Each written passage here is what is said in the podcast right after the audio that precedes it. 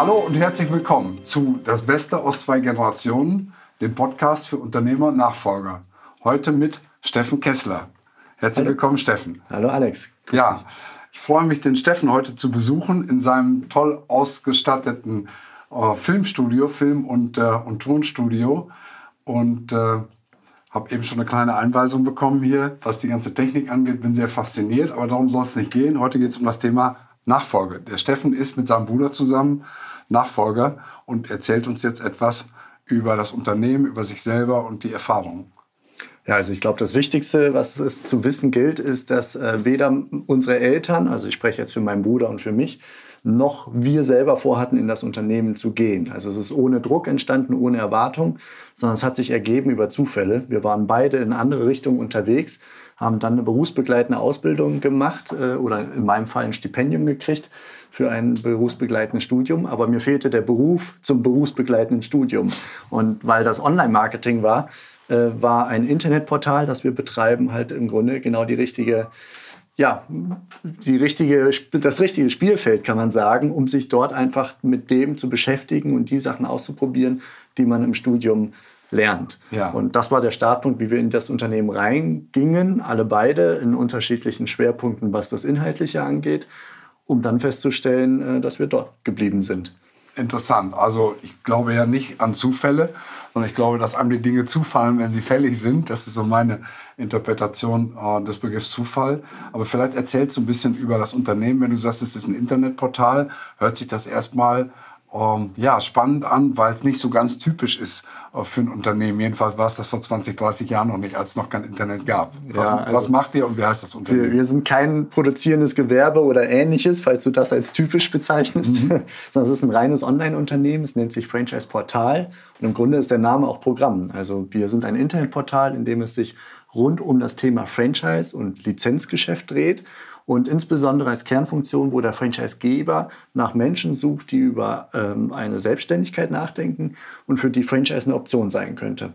Also es ist wie ein Partnervermittlungsportal. Mhm. Männlein sucht Weiblein ist es halt nicht, sondern Franchisegeber sucht Gründer und Gründer sucht passendes Konzept, um dort als Franchise-Nehmer starten zu können. Und die bringen wir zusammen. Das ist so die Kernfunktion. Interessant. Und deine Eltern haben damit angefangen schon vor etwa 20 Jahren? Ah, vor über 25 Jahren, wow. 26, 27 Jahren. Allerdings damals als CD-ROM. Das heißt also, die haben Infos gesammelt über Franchise-Systeme, um die als CD-ROM an Franchise-Interessenten zu verkaufen, als Informations- ja, Medium.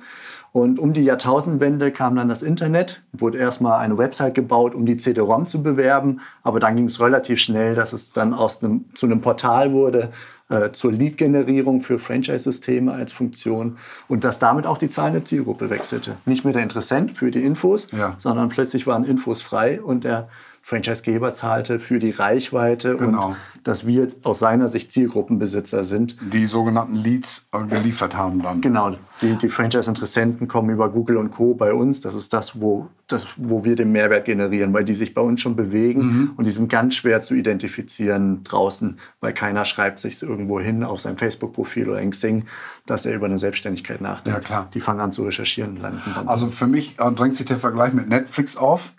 Die sind ja auch damals mit dem äh, Verleihen von CDs oder DVDs äh, angefangen und haben sich selber kannibalisiert, indem sie Streamingdienst aufgebaut haben. Und inzwischen weiß jeder, die DVDs sind äh, ja, eine Technik von gestern, benutzt keiner mehr.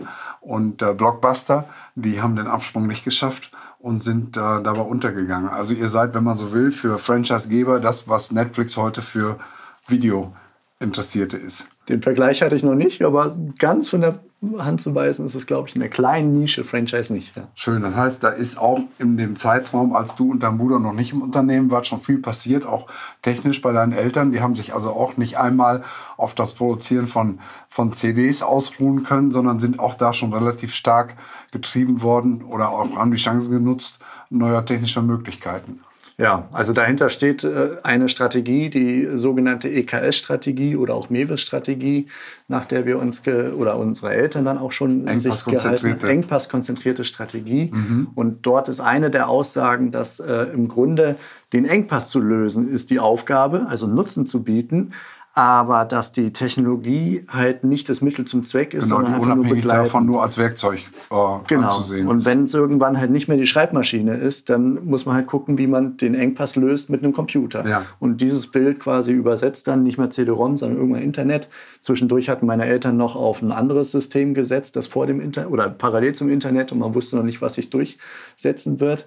Und äh, nach einem kleinen Ausflug in die Richtung ging es dann in die HTML-Internetwelt mit Okay. einer ersten Also selbstprogrammierten Website. Übersetzt EKS ähm, jetzt für ähm, Franchise-Portal heißt der Engpassbestand für die Franchise-Geber darin, entsprechende Interessenten als Franchise-Nehmer zu finden. Und ihr habt dann über entsprechende Technologie, sprich am Ende Internet, und das geno- gelöst und äh, könnt den Interessenten an äh, die Franchise-Geber weitervermitteln. Genau, das ist so der Hauptengpass, den wir heute lösen. Aber wir haben zwei Zielgruppen und beide Zielgruppen brauchen einen Engpass, wenn wir ihnen einen Nutzen bieten wollen. Ja. Und der Franchise-Interessent, der sieht halt den Wald vor lauter Bäumen nicht. Ne? Der hat so viele Optionen, der hat Sehnsüchte und weiß nicht, wie er da hinkommt, Ja. ähm, hat vielleicht keine eigene Geschäftsidee, äh, weiß nicht, bei welchem Konzept er wie viel investieren muss oder so. Und dieses Informationsdefizit und Ideendefizit versuchen wir über das Portal halt zu lösen. Das ist die Engpasslösung in seine Richtung. Und dort die Infos zusammenzubringen und dann die Menschen zusammenzubringen, das ist am Ende der Nutzen für beide Seiten. Ja, macht absolut Sinn. Magst du ein bisschen was sagen zum, äh, zur Größe des Unternehmens? Wie viele Mitarbeiter seid ihr inzwischen? Wie hat sich das entwickelt? Also wir sind vier Familienmitglieder drin, unsere beiden Eltern und äh, zwei Brüder eben und sind insgesamt, also inklusive der Mannschaft, sage ich mal, zu zehnt Ja. angestellt, wobei wir noch einen Riesenhaufen an Freelancern drumherum haben, Texter, Grafiker und äh, Programmierer und Co., die dann einfach auf freie Basis immer wieder in unterschiedlichen ähm, ja, Mengen, an Arbeitsaufwandsmengen für uns arbeiten. Also in Summe sind wir eher, würde ich sagen, ein Team von rund 20. Allerdings äh, mit einem engen Team von 10. Zehn Festangestellte und zehn, die, die anderen, die Dienstleister äh, dazu beitragen.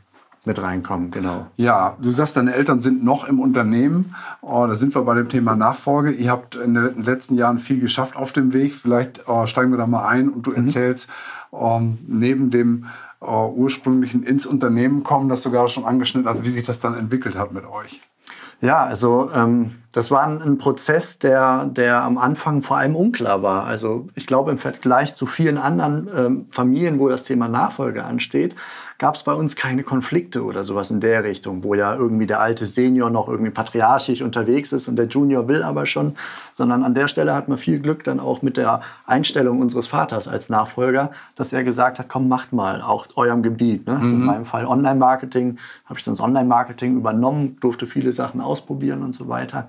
Das heißt also, dass das, wo bei uns die Schwierigkeit waren, waren weniger so konfliktbehaftete, unterschiedliche Interessen, sondern dass wir gar nicht so richtig wussten, wie kriegen wir die Nuss der Nachfolge gelöst, wie sollen wir es angehen, um einen vernünftigen Übergang hinzukriegen, äh, was so eine Gemengelage war aus ähm, das Thema Altersvorsorge Ja, für die Eltern. für die Eltern. Gleichzeitig aber hatten wir alle vier keine Lust auf irgendwelche Leibrentenregelungen, wo unsere unternehmerischen Entscheidungen Einfluss darauf nehmen, ob die Geld in Eltern- Richtung unserer Eltern fließt, Ja. wenn die irgendwann mal alt und tattrig sind und überhaupt nicht mehr selber intervenieren können Ja. in irgendeiner Weise. Und diese Abhängigkeit wollten wir alle vier nicht so gerne haben. Also das heißt auch ein klassischer Verkauf jetzt von Senior auf, auf, auf die beiden Junioren in eurem Fall kam auch nicht in Frage. Das wäre eine Option gewesen, wobei da wir ein starkes Umdenken gebraucht hätten, weil ähm, wir immer sehr viel wieder reinvestiert haben. Das Mhm. heißt also rein auf der bilanziellen Ebene war von Gewinnen jetzt keine riesen Sachen, weil wir einfach nicht Also man hätte keinen hohen. Firmenwert äh, darstellen können auf dem Genau. Papier, weil ihr alles, was Geld an Geld verdient worden ist, immer wieder ins Unternehmen reinvestiert habt, um es weiter wachsen zu lassen. Genau, unsere Unternehmensphilosophie war irgendwie eine andere in die Richtung. Wir wollten immer weiter wachsen und Nutzen bringen und haben immer wieder neue Ideen auch reingekippt. Ähm, Und auf der anderen Seite hatten wir auch die Schwierigkeit, dass im Grunde, ähm, also dass wir einen großen Relaunch jetzt die letzten Jahre äh, invest rein investiert haben. Das heißt also, wir sind in, in eine Verlustzeit gegangen, geplantermaßen. Die wurde ein bisschen verlängert durch Corona und Ja. Co. Aber wir sind geplantermaßen in eine Verlustzeit mit echt schlechten Zahlen. Das heißt also, für das Thema Altersvorsorge war es ein denkbar, oder Thema Altersvorsorge, Unternehmensverkauf in Ja. Kombi innerhalb der Familie, war es ein denkbar schlechter Zeitpunkt einfach. Ne? Und das haben wir dann letztendlich ähm, im ersten Schritt gelöst durch, wo wir uns kennengelernt haben beim Unternehmertraining, wo ein Coach zu mir sagte, ey, da müsst ihr mal rein. Mhm. Da also das wird irgendwann kommt, die, kommt das Ding wie so ein Damoklesschwert wieder zurückgefedert in eure Richtung und dann tut's weh. Also ja. versucht die Nuss vorher zu knacken. Und ihr vermeidet ja nicht, weil ihr miteinander in Konfrontation seid, sondern einfach nur, weil ihr keine Ansätze habt. Ja. Dann lass uns mal hinsetzen und wir fangen mal an, schreib mal acht Optionen auf. Mhm. Das war so die, das erste To-Do in diese Richtung. Ja. Weil acht gedreht ein Unendlichzeichen ist, ja. um irgendwie klarzumachen, die Optionen sind da. Mhm. Nur weil wir jetzt gerade das Gefühl haben, dass das alles nicht so richtig zusammenpasst und naja, es läuft ja irgendwie und wir haben es verdrängt. Ja, genau. Als Thema. Es wird dann häufig aufgeschoben, wenn es nicht dringend ist. Ne? Genau, das mhm. definitiv. Und dann war es irgendwie meine Aufgabe, das vorwärts zu treiben. Dann haben wir einen Familienworkshop gemacht mit einer Begleitung von außen, um einfach auch die verschiedenen Bedürfnisse und Interessen damit reinzubringen. Äh, ich musste für mich auch klar werden, insbesondere ich, mein Bruder war da ein bisschen entspannter, was das angeht. Aber ich für mich musste auch klar werden, wie sehr will ich mich verheiraten mit dem Welche Unternehmen, mit der Zukunft, mhm. mit dem Thema Franchise auch. Ist das mein Thema? Will ich da viel investieren? Will ich die Zukunft damit verbringen? Oder will ich doch andere Wege gehen? Also auch über solche Optionen habe ich nachgedacht. Ja. Und äh, da war viel, viel Denkarbeit und, und Weiterentwicklung auf der persönlichen Ebene auch notwendig. Also man kann festhalten, zum einen war es ein Klärungsprozess für dich selber, Klammer auf, wahrscheinlich auch für deine Eltern und für deinen Bruder in unterschiedlicher Intensität. Und es war vor allen Dingen aber auch ein Kommunikationsprozess, der da angestoßen worden ist. Ja, genau. Doch mal einfach im Austausch zu sein und auch die verschiedenen Bedürfnisse hinzu schreiben, auszusprechen, mhm. sich klar zu werden und dann einen Fahrplan zu fahren. Das ganz, geht auch nicht von heute auf morgen. Das wollte ich gerade fragen, ganz grob. Wie lange habt ihr etwa gebraucht für diesen Kommunikationsprozess von der Initiative, sich mal hinzusetzen und diese Nuss erstmal sich vorzunehmen, um sie zu knacken, bis heute, wo du sagst, wir sind weitgehend durch? Also ich würde es vielleicht in wahrscheinlich zwei Etappen aufteilen gedanklich. Das eine war so der erste Anschubs, kümmert euch mal drum und dann irgendwie sortieren, in, ins Gespräch zu gehen. Klären und äh, ähm, auch festzustellen, oh, wir fühlen uns überfordert und, und so weiter, die ersten Familienworkshops zu machen, bis zu dem Moment, wo wir gesagt haben, wir machen einen Fahrplan. Ja. Und der Fahrplan heißt, Ende 2024, da ist dann das Alter meiner Mutter erreicht, dass sie in Rente geht, typischerweise. Mhm. Dort werden beide aus dem Unternehmen operativ rausgehen und auch ähm, in irgendeiner Form eben als Gesellschafter rausgehen. Mhm. Es sei denn, wir entscheiden uns effektiv dagegen, wir wollen als Gesellschafter zusammenbleiben, aber ansonsten ist 2024 der 31.12. das Datum. Okay, es gibt ein das war so eine Absichtserklärung. Klares Zieldatum. Genau. Wenn wir wussten aber trotzdem nicht genau, wie wir es angehen, wie mhm. wir zu dem, ähm, ja, wie wir eine Lösung finden, die für alle so passt, dass die ähm, wie soll ich sagen, dass einerseits die, die Alter, der Teil der Altersvorsorge durch das Unternehmen gesichert, gesichert ist, weil der Start des Unternehmens war immer mit dem Gedanken, irgendwann schaffen, haben wir etwas geschaffen, das wir verkaufen können. Ja. Also es war einfach Teil dieses gesamten äh, Bauwerks rund um Altersvorsorge. Der Plan deiner Eltern, eben was aufzubauen, genau. was dann praktisch für die Altersvorsorge zur Verfügung steht. Ja, und äh, das Thema Söhne stand dabei nicht zur Debatte damals. Weil es also, einfach war nie eine noch Idee. nicht opportun war. Ja, und es war einfach, die sollen machen, wozu sie Bock haben. Ja. Wir wollen nicht mit der Erwartung reingehen, äh, dass, dass, sie, dass sie es weitermachen müssen. müssten oder ähnliches, wie es vielleicht im Handwerk doch öfter mal anzutreffen mhm. ist, so glaube ich. Nochmal eine Frage mhm. zu der Zeit bis heute. Wann seid ihr angefangen? Wie lange habt ihr gebraucht bis heute? Nach vorne haben wir gesagt, also in Summe, in Summe ungefähr vier Jahre. Ja. Die erste Etappe würde ich sagen ungefähr zwei Jahre. Ja und dann muss es nochmal reifen und äh, sich beschäftigen. Also zwei Jahre Vorbereitung, zwei Jahre Kommunikation und jetzt nochmal zwei Jahre Übergabe praktisch, bis es dann wirklich auch ja, so weit geregelt ist, dass die Eltern das Unternehmen verlassen und dein Bruder und du ihr dann praktisch alleine in Anführungsstrichen an ja. Bord seid. Also wir haben jetzt noch 2022 den Rest, wir haben 2023, 2024, ja, bis knapp, wir sagen, knapp also knapp drei Jahre ja. jetzt, bis wir sagen, okay. Aber wir haben jetzt mittlerweile wirklich alles so hingekriegt, so gebaut, dass es fest ist, dass, ähm, dass wir die Anteile fest haben. Die sind jetzt in einem Holding oder beziehungsweise in zwei Holdings drin, die oben drüber liegen und äh, haben aus dieser Holding heraus eine, dann doch eine Art Leibrentenkonstruktion mit Unterstützung eines Steuerberaters und Anwalts, der uns das ähm, gezeigt hat, plus eigene Kreativität, weil wir gesagt haben, wir bauen in der Holding einen gewissen Pool auf, mhm. aus dem heraus sich dann die, diese Leibrente äh, bedient. Ja. Und ähm, das nimmt quasi den Druck vom operativen Geschäft, weil die Leibrente nicht aus dem operativen der operativen Gesellschaft rausgeht, sondern eben von der Ebene drüber. Von dem angesammelten Kapital, das aus Gewinnen gespeist wird, genau. das aus dem operativen Geschäft genau. kommt und insofern eine Pufferfunktion da eingebaut genau, ist. Genau, das ist so eine Art ja, wie so eine Art Versicherung. Ne? Also mhm. mit den Experten, da kam einer auch um die Ecke und sagte, vielleicht gibt es für sowas eine, so eine Art Insolvenzversicherung und so.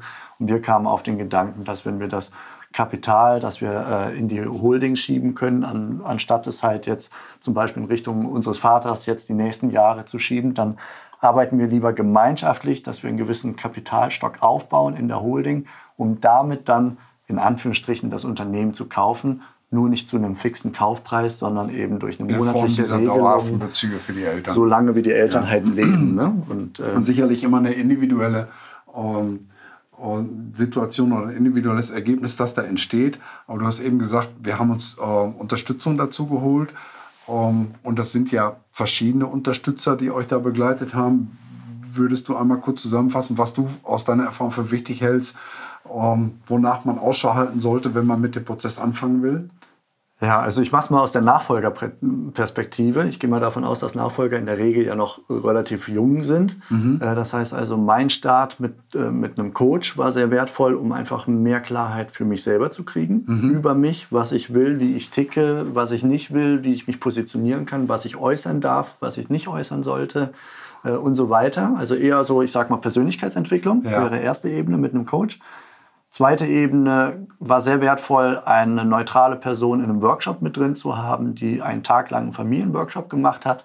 Da hatten wir einfach ganz viele Flipcharts und haben die gefüllt. also im Prinzip eine Moderation, damit die ja, genau. Gesprächsführung genau. nicht bei einem der, der Beteiligten liegt, der dann in einer Doppelfunktion wäre. Genau. Mhm. Ich, war, ich war die treibende Kraft, ich habe die Sachen organisiert, aber dort an dem Tag selber moderieren war dann eben eine externe Person mit ja. drin, mhm. damit jeder auch frei einfach sprechen kann und selbst wenn es dann zu, zu nicht guten Gefühlen kommt, dass das irgendwie ausgeglichen wird. Dass die aufgenommen und reflektiert werden, damit ja. eben diese Unklarheiten vom Tisch kommen. Denn das ja. ist ja genau die Zielsetzung. Und trotzdem muss ich sagen, also der Tag selber war sau anstrengend und der war auch emotional belastend. Mhm. Auch für unsere Eltern, weil äh, wir uns dann klarer positioniert haben, ähm, eine gewisse Unsicherheit auch entstanden ist und so weiter. Mhm. Und wie gesagt, also wir haben das Ganze gemacht, obwohl wir nicht im Konflikt waren, ja. sondern um, ja, um, weil eigentlich aus der Überforderung heraus, ne, weil wir nicht wussten, wie wir sinnvoll damit Aber es werden eben dadurch auch Konflikte vorweggenommen, indem einfach Unsicherheiten artikuliert werden und Fragen auf den Tisch kommen. Ja, mhm. doch, absolut.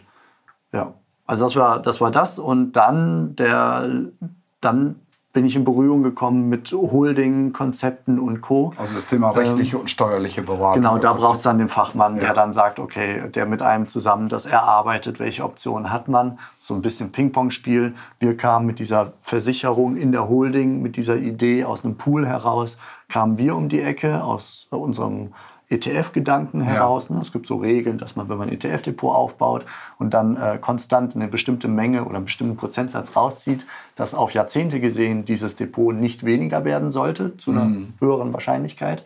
Und mit dieser Grundidee sind wir reingegangen und dachten, wenn das so im Privaten geht, Müsste man es ja auch in der Holding machen können ja. und dann ist es nicht weit weg von der Versicherung. So ein Modell wie der norwegische Staatsfonds, der weltweit investiert in Aktien, keine Ahnung, knapp 8% Rendite über die letzten 22 Jahre erreicht hat, das praktisch selber abzubilden, eben uh, um diese langfristige Versorgung der Eltern auch zu gewährleisten. Genau, und das möglichst diversifiziert. Und wenn es mal Krisen gibt und so, dann geht es auch runter, aber dann, müsste es, dann hält es das, das aus und dann genau. kommt auch wieder eine gute ja. Zeit und äh, dann baut sich auch wieder was auf, was du vorher verloren hast. Der entscheidende Punkt ist die, ist die Langfristigkeit bei, ja. der, bei der Kapitalanlage, dass das mindestens fünf Jahre ist und damit eben auch mal Dellen, wie wir sie zurzeit ja auch wieder erlebt haben oder vor zwei Jahren zu Beginn der Corona-Krise, als der äh, DAX auf knapp die Hälfte abgesackt ist. Äh, ein Jahr später hat er die schon wieder äh, wettgemacht. Aber wenn ich natürlich in der Zeit das Geld brauche, dann äh, ja. äh, realisiere ich natürlich Verluste und das kann man durch diese Langfristigkeit ja. eben Wir denken da eher so in 20 Jahren ja, genau. oder sowas. Ne? Dass dann einfach das, also ich hoffe, dass unsere Eltern da noch lange was von haben und dass dann einfach nur konstant eine kleine Menge jetzt vom Verhältnis herausgeht in Richtung äh, Leibrente, Altersvorsorge als Baustein und äh, das Ganze, was wir jetzt gemeinschaftlich die nächsten Jahre ja noch dann auch füttern können. Ne? Also es ist ja nicht so, dass jetzt die Last bei uns liegt, diesen Pool aufzubauen, sondern ab dem Moment, wo wir jetzt vor nicht allzu langer Zeit die Änderungen vorgenommen haben, ist es jetzt eine gemeinschaftliche Aufgabe zu sagen, wir füttern die Holdings, damit darüber dann der, das heißt, ich nenne es mal Eure Eltern sind noch in der Lage, auch ihren Teil beizutragen jetzt und äh, haben nicht das Gefühl, komplett in die, in die Abhängigkeit zu rutschen. Äh, ganz im Gegenteil, Sie haben sich ja dafür entschieden, heute schon Anteile abzugeben, mhm. also deutlich früher, als wir es ursprünglich in der Absichtserklärung gedacht hatten, weil wir dachten, dass die Anteile, die bei unseren Eltern liegen, ähm, noch mit zum Aufbau der Altersvorsorge dienen sollen, bis mhm. sie rausgehen. Und äh, wir haben das halt quasi vorweggenommen und haben gesagt, okay, wir machen wir es heute, wir verschieben Anteile heute schon. Wir bauen gemeinsam eben diesen Pool auf ähm, und äh, ja, sind dann, also bauen gemeinsam quasi das, das Fundament dafür auf, dass das die nächsten 20, 30 Jahre dann auch so funktionieren kann. Und wenn wir dann über die Jahre nachbuttern müssen, dann tun wir das als Unternehmer, ist ja völlig klar. Aber, die Aber dieser Anfangspool, die, die, die, dass das mathematisch überhaupt löst, möglich wird, das äh, ist dann jetzt die Aufgabe für die nächsten drei, vier Jahre ohne natürlich das Unternehmen abzuschöpfen oder sowas. Mhm. Ne? Es soll ja auch soll 10, ja 20 die Jahre haben, sich weiterzuentwickeln. Genau, wir wollen auch weiter ja. investieren und so weiter. Ähm, aber wir wollen nicht quasi 100% investieren, wie wir es in der Vergangenheit meistens so Pi mal Daumen gemacht haben, sondern ähm, dann einen Teil eine Ebene höher machen, damit einfach dieser Kauf diesen Kapitalstock eben, eben ja. aufzubauen. Ja, super interessant. Interessant finde ich auch, dass du äh, für dich schon ganz zu Anfang äh, eine Unterstützung in Anspruch genommen hast durch einen Coach. Haben deine Eltern ähm, einen ähnlichen Weg gegangen oder haben die das praktisch mit sich selber abgemacht oder untereinander besprochen? Weil das ist ja nun äh, meine Aufgabe oder eben die Zusammenarbeit, die Unterstützung von abgebenden Unternehmern, dass sie überhaupt erst äh, sich öffnen für unterschiedliche Möglichkeiten. Das ist manchmal gar nicht so einfach. Wie war das bei deinen Eltern? Nee, also sie haben tatsächlich, abgesehen von dem Familienbegleitungsthema, sich keine externe Hilfe dazu geholt, sondern das selber gemanagt. Und ich war als Nachfolger die treibende Kraft, um dort ich sag mal, den Prozess in Gang zu halten. Mhm. Und auch das Coaching habe ich nicht wegen des Themas Nachfolge begonnen, sondern es war einfach aus dem Bedürfnis heraus, ich möchte mehr lernen. Klärung für dich selber. Ich möchte, ja, ich wusste noch nicht mal, dass das so stark in Richtung Persönlichkeitsentwicklung gehen würde. Mhm. Ich meine, du kennst das Programm ja auch. Ja. Ähm, sondern ich dachte eigentlich, okay, ich lerne einfach ein paar Spielregeln, ähm, was das Unternehmertum angeht. Ja. Also ganz plump gesagt. Ist ja auch gelungen. Wie ich, wie ich mit Finanzen umgehe oder ähnliches. Ja. Und am Ende ging es viel, viel mehr um das Thema Emotionen und äh, was, was für ein Kopfkino bei dir zu welchen ja. Reaktionen führt, die, wie du reagierst auf bestimmte Sachen. Und da kam dann erst das Thema Nachfolge halt als Thema auch auf. Das ja, das ist interessant, weil oh, das ist tatsächlich ein Punkt, der sehr häufig unterschätzt wird, wenn es um Zahlen, Daten, Fakten geht, also um Steuern und Recht und Verträge, dann ist eigentlich aus meiner Erfahrung der schwierigste Teil schon weg. Denn der Herausfordernde ist tatsächlich der, mit den Emotionen umzugehen, mit den Sorgen und Ängsten und Bedürfnissen.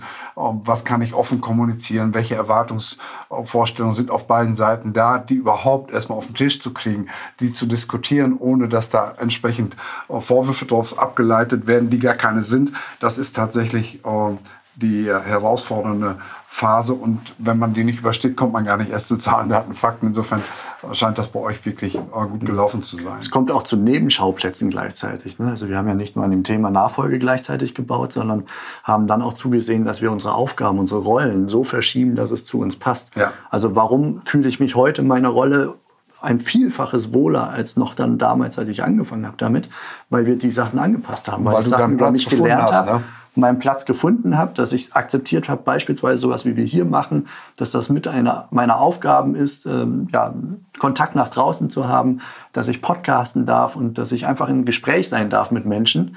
Und, und das äh, als Arbeit angesehen wird. Dass das als Arbeit und dass das von allen anderen Beteiligten auch als okay angesehen ja, genau. wird. Ne? Ja. Und gleichzeitig und nicht als dein, dein, Hobby, das eigentlich gar nicht gewertschätzt wird im ja. Unternehmen. Und vorher habe ich gedacht, ich muss operativ arbeiten und gleichzeitig das, was mir Spaß macht, nur irgendwie noch dazu flanschen. Mhm. Und jetzt haben wir wirklich die Rollen dann mit allen Familienmitgliedern so weit verteilt, dass es unseren Stärken, unseren Bedürfnissen noch besser entspricht und das auch im Team dann stärker A, kommuniziert und versucht auch im Team das äh, mit, mit ein paar Bewegungen innerhalb des Teams so zu, zu verschieben, dass das halt passt. Ja.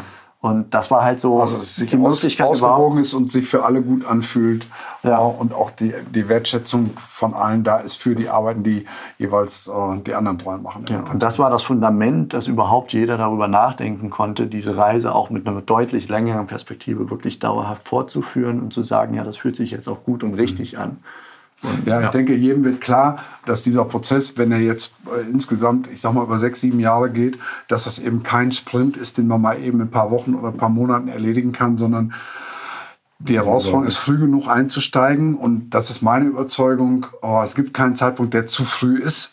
Oh, je eher, desto besser, weil einfach der Strauß an Möglichkeiten nach hinten raus oh, größer wird, wenn man, wenn man früh einsteigt oh, mit dem Prozess.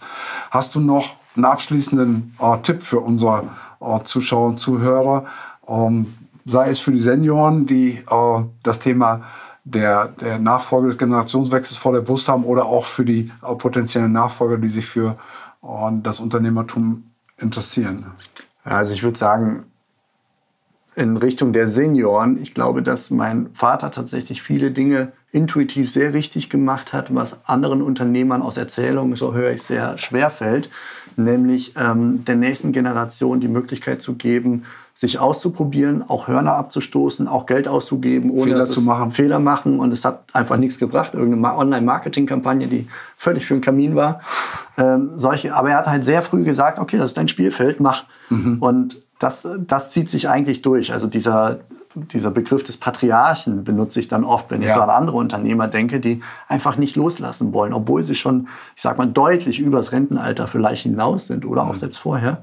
Und diese Züge, die kannte ich bei ihm gar nicht, sondern mhm. jeder hatte seine Rolle und wir hatten eine hohe Dialog. Bereitschaft, haben sehr vieles diskutiert. Das hat vielleicht ja. manches verlangsamt. Mhm. Äh, das kann sein, dass wir nicht so schnell zum Schluss, weil wir erstmal einen Konsens finden mussten und so weiter. Aber vor allem nicht den Patriarchen raushängen zu lassen und zu sagen, mach, du bist der Nächste. Und es ist völlig klar, dass du als Jungspund mit äh, einer 2 noch vorne am Alter, dass du dich auch mal irgendwie gegenüber anderen komisch verhältst oder wo auch immer du einfach Fehler machst, ja. die, ähm, für die du dann auch stehen musst. Und ich stehe aber dann eben auch da. Und wenn es brenzlig wird, ich sage mal bei irgendwelchen Problemen im Unternehmen, dann springe ich auch mal stärker ein, weil ich merke, dass du noch nicht äh, so weit bist ja. und ziehe mich dann aber auch wieder stärker zurück. Mhm. Und das hat doch gut funktioniert und ich glaube, das ist eher eine Besonderheit gewesen, wenn ich das so in Gesprächen mit anderen Nachfolgern höre, dass da doch sehr viel mehr Konflikte. Ja, die Zurückhaltung, Verantwortung zu übertragen und auch Entscheidungskompetenz abzugeben, ist tatsächlich immer ein Thema, egal wie ausgeprägt das ist.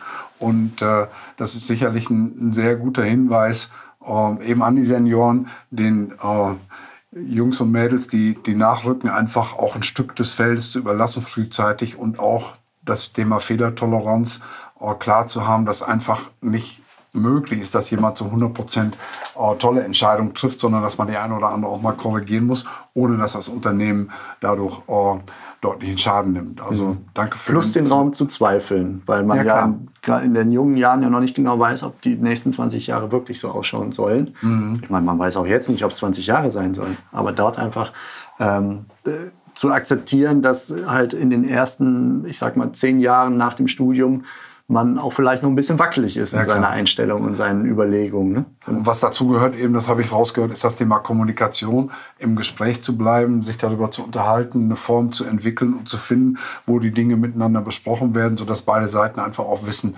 was die andere Seite denkt und äh, man gemeinsam versucht, eben solche Korrekturen dann vorzunehmen. Plus respektvoll das immer, weil es zwischen Menschen auch immer der Fall sein sollte. Schönes Schlusswort. Herzlichen Dank. Dankeschön fürs äh, Zuhören, fürs Zuschauen. Wenn es äh, dir oder Ihnen gefallen hat, kopieren Sie doch den Link, schicken ihn weiter an Menschen, die sich vielleicht auch für das Thema interessieren. Natürlich ist auch eine Bewertung auf den äh, einschlägigen Portalen immer sinnvoll und hilfreich und natürlich auch Rückmeldungen in Form von Kommentaren oder auch Hinweise, Vorschläge für ähnliche Themen. Für heute danke fürs Zuhören und fürs Zuschauen und äh, bis zum nächsten Mal. Ciao. Danke dir auch, Alex. Danke. Tschüss.